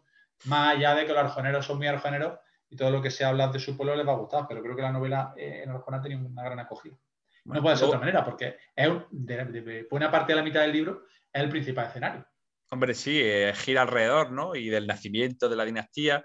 Eh, también, eh, Pedro, yo quiero, una cosa que me ha gustado mucho es que Mario marca muy bien, ¿no? Esa diferencia y esa situación de, de convivencia obligada entre almohades y andalusíes, que la mayoría de la gente cuando habla de los musulmanes los mete a todos eh, en aquel momento histórico, los mete a todos en el mismo, en el mismo saco, ¿no? Y aquí pues refleja muy bien las diferencias, los problemas que hay entre ellos, el tema de cómo se de esa dependencia eh, en un primer lugar de Bagdad y luego cómo se puso las separaciones. Entonces, yo creo que es una novela que de entrada cualquier jienense debería de leer, porque eh, marca muy bien quizá uno de los momentos capitales que nos dan a entender eh, la importancia de la provincia de Jaén y lo que va a significar para, la, para el nacimiento de la dinastía nazarí. Y si hay reino de Granada y si hay dinastía nazarí, es porque en ese momento a Fernando III el Santo lo que le interesaba era Jaén para abrochar ese lado de la frontera, para cerrar un poco el, territorio que tenía y continuar su avance hacia Córdoba y hacia Sevilla. Exactamente. Y Granada se mantiene en territorio musulmán porque en ese momento tenía una importancia residual. En ese momento. Luego fue lo que fue y será la joya de la corona de, la, de los reinos, musulmanes en España, porque era, fue la capital y, se convirtió en, una ciudad importante. Pero en ese momento, eh, estratégicamente, Jaén era más importante que Granada. Por eso le deja Fernando III el Santo a Granada, además. Y un apunte más, mm, culturilla general para los eh, que yo no lo sabía, y si tú lo sabías antes, me, lo, eh, me alegro de estar en compañía de gente tan sabia.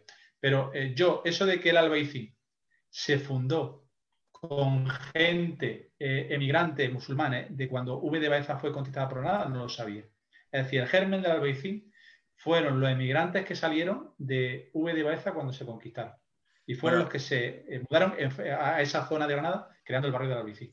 Por lo menos se menciona. Pero, pero ese, digamos, ya no solo es V de Baeza, sino de todas las poblaciones pertenecientes a la zona. La gente, los de Sabiote, los de. O sea, no es solo exclusivamente de, Venga, de Baeza. Vale, lo marca de la loma, te lo compro. Vale. Entonces, eh, de todas formas, el estilo de Mario escribiendo es eh, muy directo, eh, es una novela ágil, se lee rápido, además ese hecho de que los capítulos son, o digamos, las escenas, porque realmente al final Mario perfectamente puede plantear con este libro una serie o, una película donde las escenas están muy marcadas. Si, te has dado cuenta, Pedro, básicamente es un momento, una conversación, un hecho, ¿no? Ya sea la algarada. Cambio, Entonces está. Se, lee, muy bien, se lee muy bien. Se lee muy bien y se lee muy rápido. Por lo tanto, es una lectura que yo creo que bastante recomendable, a pesar de que la novela tiene prácticamente 600 páginas. Yo he disfrutado, me ha servido para repasar ciertos aspectos de la historia, porque evidentemente no lo podemos saber todo sobre lo que ocurrió aquí en la provincia de Jaén en aquel momento, pero bueno, eh, he disfrutado descubriendo algunos detalles, algunas historias que nos cuenta Mario. Y nada, eh, finalista, por supuesto, del certamen de, del, premio Los Cerros de Úbeda, no porque lo diga yo, porque yo, y aquí está Yolanda presente, yo no he votado, eh, no he participado directamente en, en las votaciones y me alegro muchísimo por Mario. Pedro, ¿algo que añadir? ¿O Javier o Yolanda? Bueno, eh, yo conozco tanto a José como a Mario.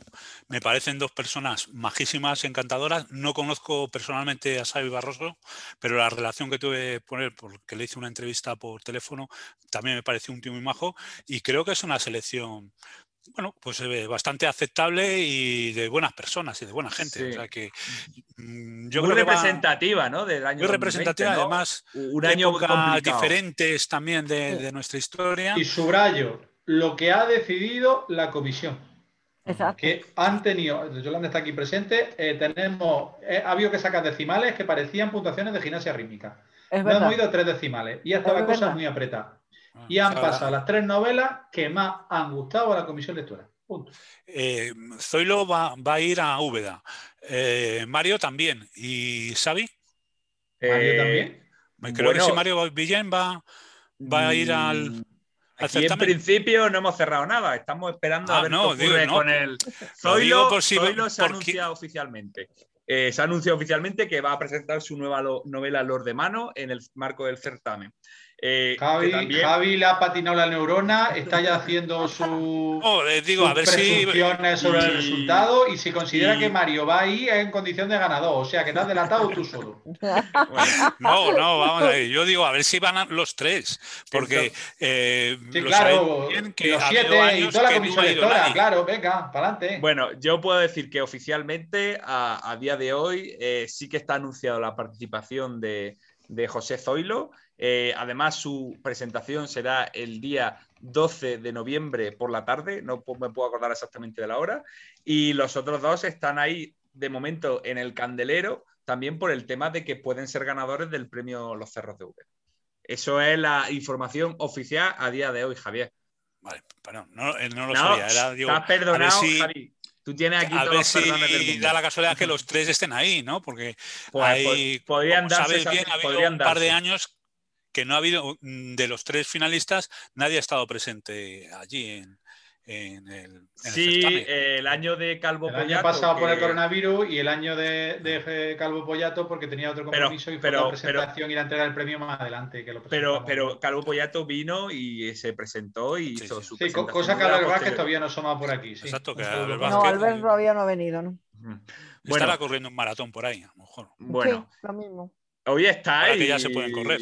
Hoy estáis con el baúl tenemos para todos.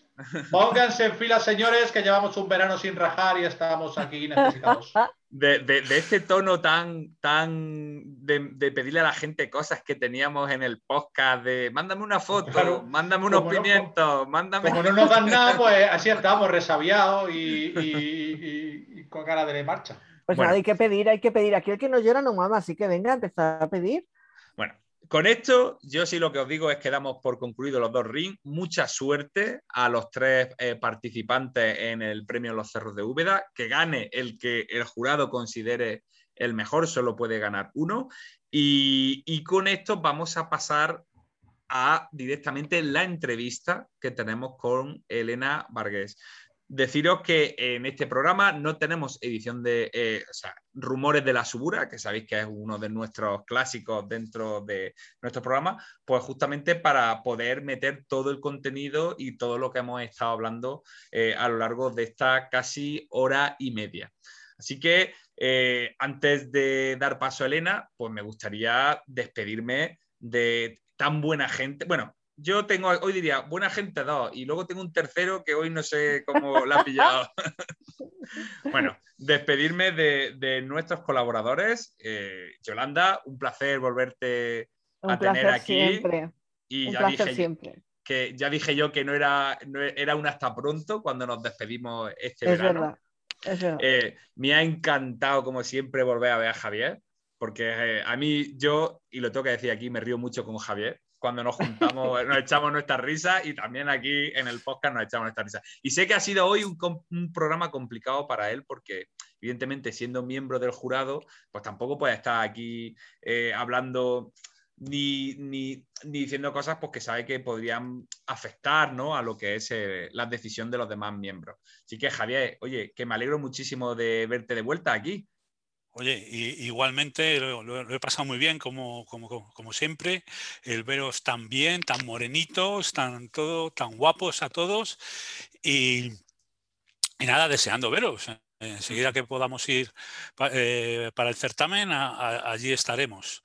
Y ver que eh, eh, digamos que somos como el Real Madrid o el Barça de, certámenes de novela histórica, que tenemos plantilla, mucha plantilla. Hay banquillo, este año no, ¿eh? No, hay, para mí el podcast con el Barça de este año, que el Barça de este año está para llorar, ¿eh? Bueno, bueno, pues, y el Atleti tampoco está.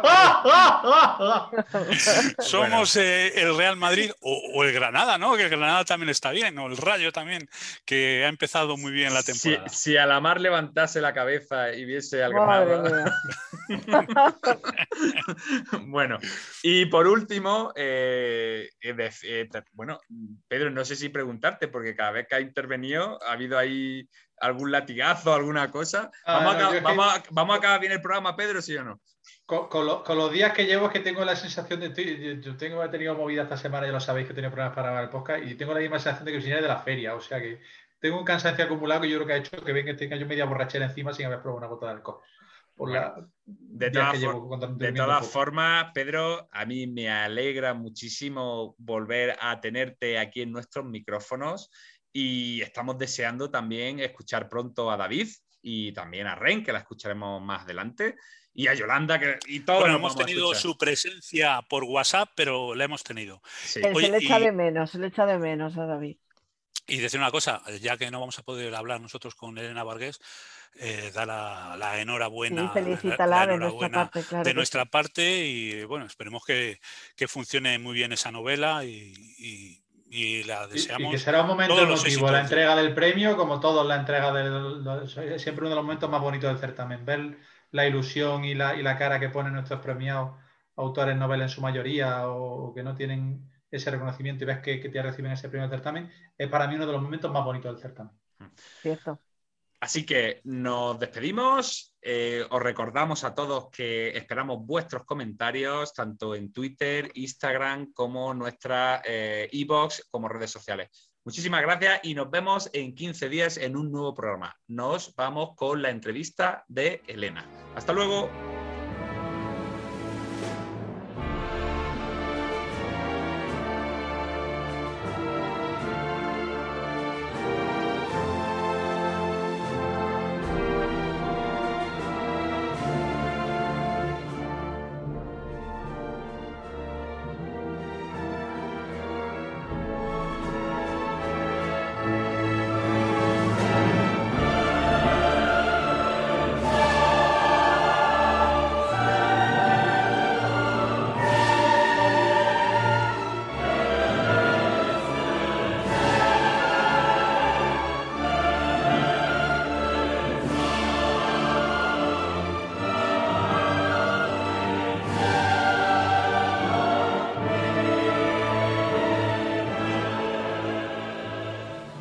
Estamos muy contentos de tener en nuestro programa del podcast del certamen de novela histórica con nosotros a la ganadora del décimo premio de novela histórica Ciudad de Úbeda.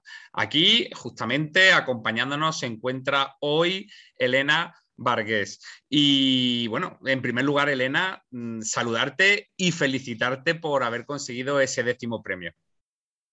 Muchísimas gracias, Pablo. La verdad es que me ha hecho mucha ilusión, mm, ha sido bastante inesperado y bueno, pues nada, aquí en casa celebrándolo. Y Elena, una, una pregunta, o sea, para, para, porque hoy, para que lo sepan nuestros oyentes, no vamos a entrar a hablar en profundidad de la novela, vamos a esperar a que esté disponible en el mercado a partir del mes de noviembre, pues para comentarla y poder, eh, poder charlar un ratito más contigo sobre ella pero sí que eh, queríamos hablar contigo para que nos avanzases algunos temas vinculados con la novela y también para preguntarte, por ejemplo, que, qué es lo que te llevó, ¿no? o sea, cuál, fue el momento en que pensaste que querías presentarte al Premio de Novela Histórica Ciudad de Úbeda. Bueno, esas son dos preguntas. Eh, la primera, eh, respondiendo un poco a de dónde surgió la idea de la novela, yo vengo ya publicando varias novelas eh, acerca de Santander en diferentes, mm, en diferentes años. Eh, reconstruye un poco la vida eh, de esa época y bueno, es una manera de, ofrecer y de dar a conocer Santander a los propios santanderinos, por decirlo de una manera. Y esta es un poco continuando esa serie de novelas que, por cierto, no tienen continuación, no solamente no tienen continuación, sino que además unas son más de corte romántica, otras son más de corte de misterio. Esta, por ejemplo, la que ha ganado el premio, es, es bélica, quiero decir que no se continúan no solo los, los protagonistas, sino tampoco la temática. son historias independientes. Sí, lo único que las une es que el escenario es Santander y que el fondo histórico se refiere a Santander, nada más. Esta evidentemente surgió mm, porque quería escribir sobre eh, Santander durante la, guerra de la independencia. ¿Qué, sabemos de la guerra de independencia? Siempre mm, cuando estudias en, el colegio o bueno, incluso en la carrera, siempre se estudian a rasgos generales, pues que si bailen, que si el Zaragoza, que si el sitio de Gerona o, la retirada de Vitoria, las cosas así más generales. Pero luego, claro, tú, por ejemplo, le preguntas a un leonés, oye, ¿qué pasó durante la guerra de independencia en León? O, en Soria, o en Santander, mismamente. pareciera que nunca pasó la guerra por allí de independencia. Sí.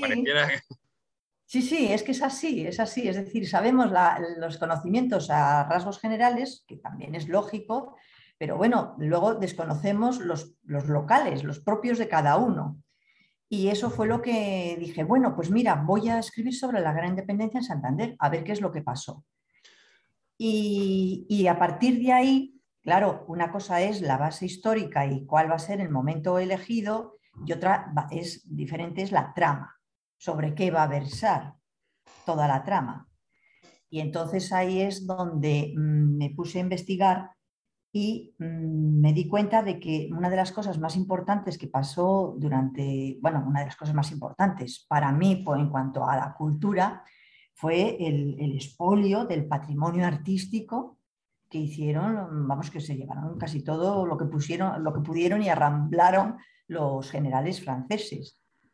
Y fue bastante grave. Eh, a gran escala lo hicieron Soult y Murat para agrandar sus propios patrimonios pero es que luego también hubo una rapiña oficial, digámoslo así, que parte del, propio, del, propio, rey José I, eh, que firma un real decreto fundacional de un museo mm, en Madrid. Mm, el, Museo del Prado lo ha denominado Museo Josefino, pero bueno, es un principio de museo para albergar todas las obras que estaban retirando de los conventos que habían sido enajenados, pues justamente si el decreto fue del 20 de diciembre de 1809, pues la enajenación de los conventos fue en agosto de ese mismo año. Entonces, eh, todas esas obras de esos conventos empezaron a llegar a, a recalar en Madrid y había que almacenarlos, catalogarlos y demás. Bien, hasta ahí, de acuerdo pero mm, tiene una segunda parte este Real Decreto y es que todos estos eh, bienes enajenados de los conventos que se convierten en bienes nacionales, mm, el decreto continúa en que ordena también una selección de 50 obras de los mejores artistas españoles para enviarlos a París, eh, para la exposición, para que cuelguen en el Louvre para gloria, decían ellos, para gloria de los artistas españoles y símbolo de la unión de la, entre los dos países. Yo, a mí esto me, suena muy cínico porque lo primero que me planteé es, digo, bueno, entonces tendríamos también derecho a 50 obras principales de los franceses para que vinieran a España, ¿no? Un correcto, cultural. Pero no es así, eso no se contemplaba. Y el encargado de hacer esto, bueno, todo esto que te estoy contando es histórico. Esto fue la raíz de, mi idea, de, la, de incipiente. De, dónde surge ¿no? la historia que, que nos has contado? Exactamente. El encargo del maestro.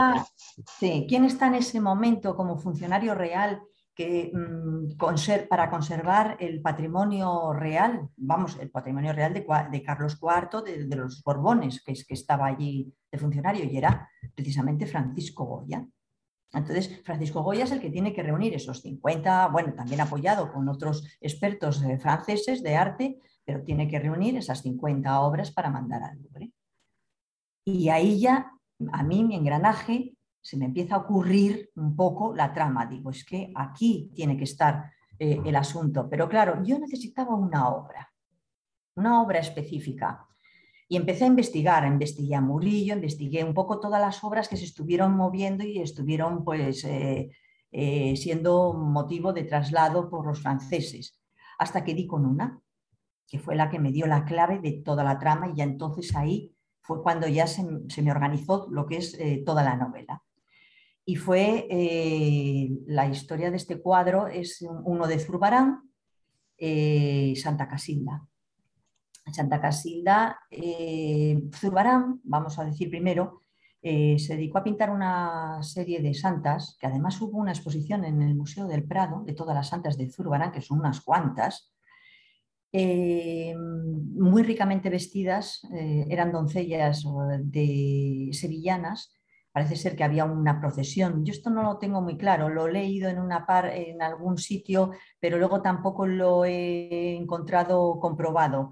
Pero parece ser que había una procesión en Sevilla en la que desfilaban las doncellas de las familias así más prominentes, eh, cada una con el símbolo que caracteriza a esa santa.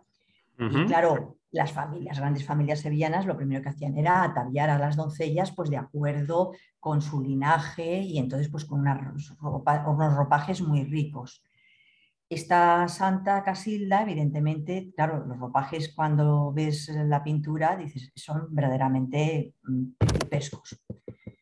Eh, ¿Pero qué le pasa a este cuadro? Pues bueno, este cuadro se hizo una serie de, de estas santas, de estas mujeres, de estas doncellas retratadas, eh, para colgarlas en el Hospital de la Sangre de, Sevilla. Pero este hospital, evidentemente, fue saqueado por los franceses y este cuadro mm, en concreto desapareció. Cuando vuelve a aparecer, no se sabe nada de él, y cuando vuelve a aparecer, aparece, es en 1816, me parece, no sé si 14 o 16, ahora no lo recuerdo, en la sala de las chimeneas del Palacio Real allí colgado de pronto, pero además eh, empiezan a comprobarlo y empiezan a estudiar y eh, le faltan 10 centímetros de ancho. Es decir, que ha sufrido un percance, de hecho, eh, el ropaje de la santa mm, está como cortado, como si no cupiera en el cuadro, y eso es, muy raro. Si tú haces un retrato, el ropaje entra entero. Y, pero por el tamaño de las otras santas que había en el, en el Hospital de la Sangre, porque tenían las mismas medidas, eh, constatan de que le faltan 10 centímetros. Y digo yo, pues ¿qué más quiero? Si es que aquí me lo están dando por todo prácticamente hecho. te, estaban dejando ahí muchas cosas con las que ficcionar y fantasear. exactamente, exactamente. Y luego entonces empiezo a investigar quién era Santa Casilda también.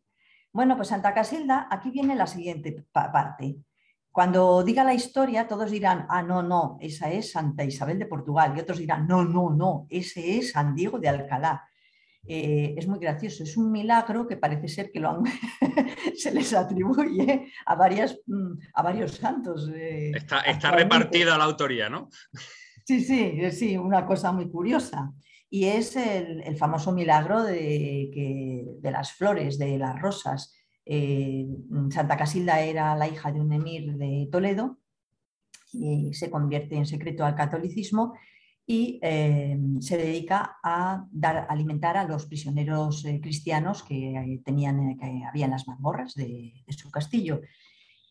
El padre, los sirvientes se chivan al padre prácticamente y cuando la sorprende con el con la falda, no sé cómo decirlo, con, los mendrugos de pan, cuando le pregunta dónde va, le dice pues que, o qué lleva ahí, me parece, ¿eh? ¿qué llevas ahí? Y ella dice pues que rosas y los mendrugos se convierten en rosas. Ese milagro mm, está atribuido a Santa Isabel de Portugal y a San Diego de, Alcalá también. Pero mm, más que eso, lo que mm, me gustó fue lo que sigue. Esta mujer Cayó enferma y el emir la envía al pozo de San Vicente en Briviescas. Era un pozo muy famoso en aquella época por sus propiedades curativas. Efectivamente va, se baña en esas aguas y se cura. Pero entonces se queda eh, como eremita en los montes de, por allí, de Burgos y, la zona de Cantabria, por, esa zona. Y, y, claro, yo ahí pensé, caray, este cuadro, Santa Casilda, una santa con estas características benefactoras, que se cura, curativas, están en el Hospital de la Sangre en, Sevilla. Evidentemente allí habría muchos enfermos de las batallas, Trafalgar, etcétera, o, bueno, de cualquier otro tipo de, de vamos, de, conflicto.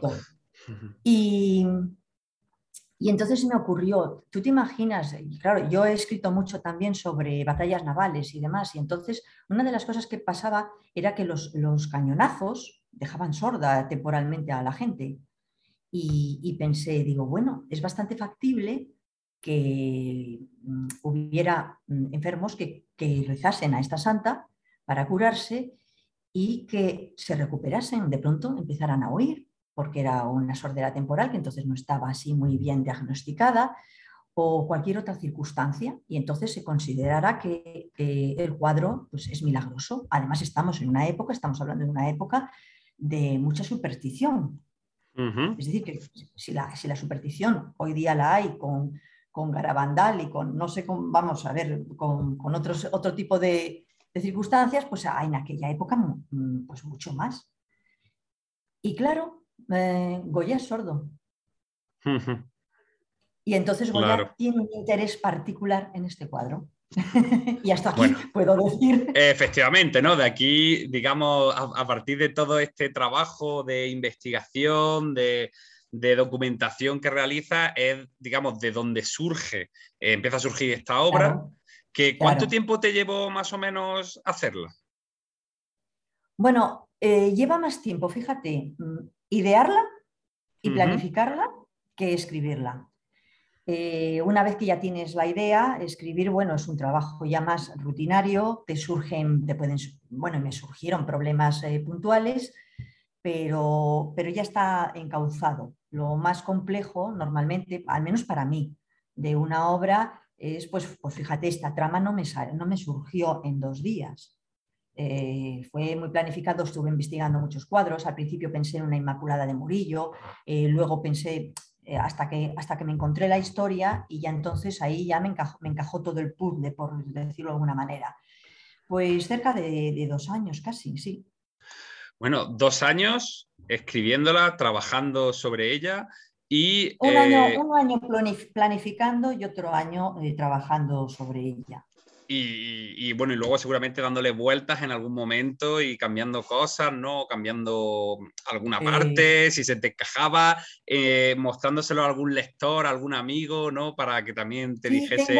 bueno, tengo. Yo ya estoy, ya llevo bastante. No, eh, hay que decir, Elena, que tienes una amplia que tú ya lo has comentado, pero tienes una amplia bibliografía. O sea, que, no es un camino, que no podríamos decir que es, es una obra primeriza, sino que ya a tus espaldas, de hecho, te hemos visto este pasado fin de semana firmando en la Feria del Libro de Madrid también. Sí, sí, sí. Eh, bueno, yo tengo ya, mm, lo primero que aprendí cuando saqué mi primera novela es que, mm, y empecé a ver todos los errores, lo, de siempre, un principiante no nace sabiendo, ¿no? Aprendes, vas aprendiendo, esto es un oficio que se va aprendiendo pues novela tras novela y vas viendo eh, tus limitaciones y, y, tus errores. Y entonces lo primero que me di cuenta fue, mm, hace falta un equipo, un equipo de lectores cero, y luego un equipo eh, también de correctores de, estilo, independientemente de la editorial con la que trabajes. Esto como labor tuya como autor. Entonces, eh, mi, equipo de, escritores ceros son los que, mm, gente habituada a leer, le los tuve que adiestrar, uno es mi hija, otro es mi hermano, otro es una amiga, muy lectores todos, pero claro, tienes que decir, mira, ¿en qué consiste una estructura de una novela? ¿En qué consiste cómo tiene que ir cada cosa? Cómo un poco a, mm, enseñarles a fijarse. En el momento que una persona es muy lectora, se da cuenta un poco de, lo que le estás hablando y de lo que tiene que fijarse. Entonces, eh, llevan ya mm, un trabajo junto a mí eh, de, varias novelas y la verdad es que funcionan muy bien porque lo primero que en esta novela me sacudieron fuerte. Cuando la leyeron dijeron, empiezas muy fuerte, luego aburres y luego ya vas disparada. Entonces, ese luego aburres, pues supuso para mí tener que reducir dos capítulos por lo menos, porque tenían razón, nada más. yo las cosas los, los, tengo precisamente para obedecerles y para hacerles caso bueno, claro, claro, para eso tienes ese equipo, ¿no? Para que te digan las cosas y ya Cuando más o menos quedó la novela más mm, equilibrada, acudí ya al, equipo corrector.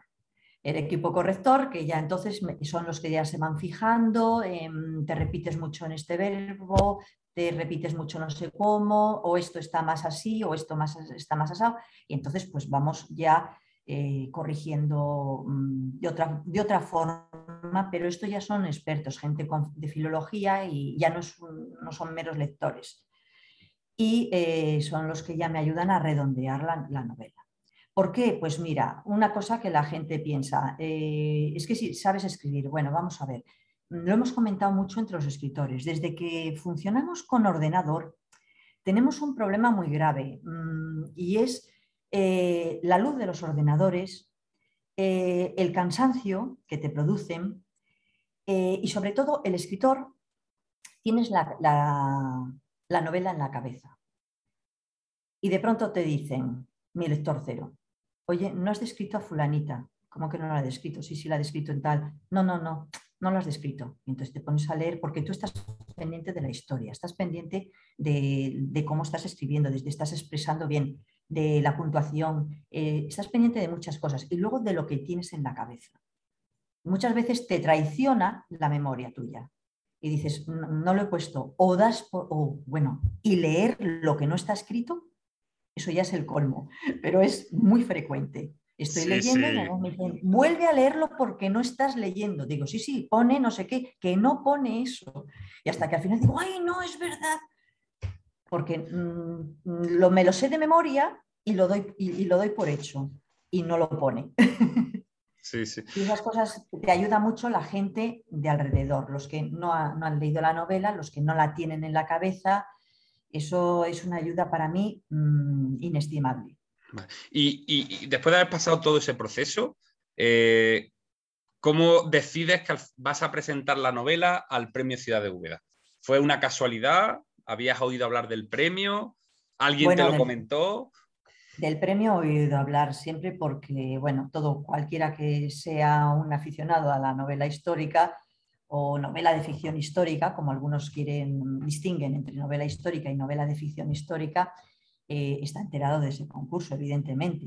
Eso por un lado. Por otro lado, es que conozco a Pedro Santamaría, eh, santanderino también, otro cántabro. Otro cántabro, ahí voy. Eh, y entonces, pues sabía con más razón de, ese, premio.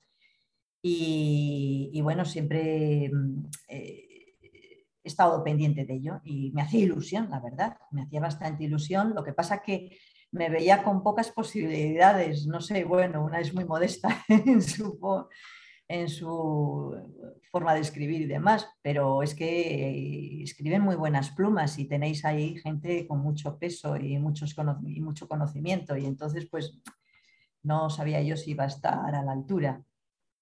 Bueno, pues ya ves, Elena, que, que has estado a la altura, que has obtenido ese décimo premio de novela histórica Ciudad de Úbeda que además contaremos con tu presencia en, el certamen de novela histórica en el próximo mes de noviembre. Por lo tanto, eh, nuestros oyentes y el público que acuda pues, podrá plantearte preguntas, presentaremos la novela y hablaremos en profundidad de la novela como, como merece la ocasión. Pero yo te voy a hacer una pregunta, porque hemos dicho que aquí no íbamos a entrar en profundidad en la novela, que esto ya lo hablaremos en otro programa más adelante, que a mí hubo una cosa que, normalmente, Elena, me toca a mí llamar a, los ganadores del premio, ¿no? Yo creo que de 10 ganadores, 9 he sido yo el que me ha tocado comunicarlo.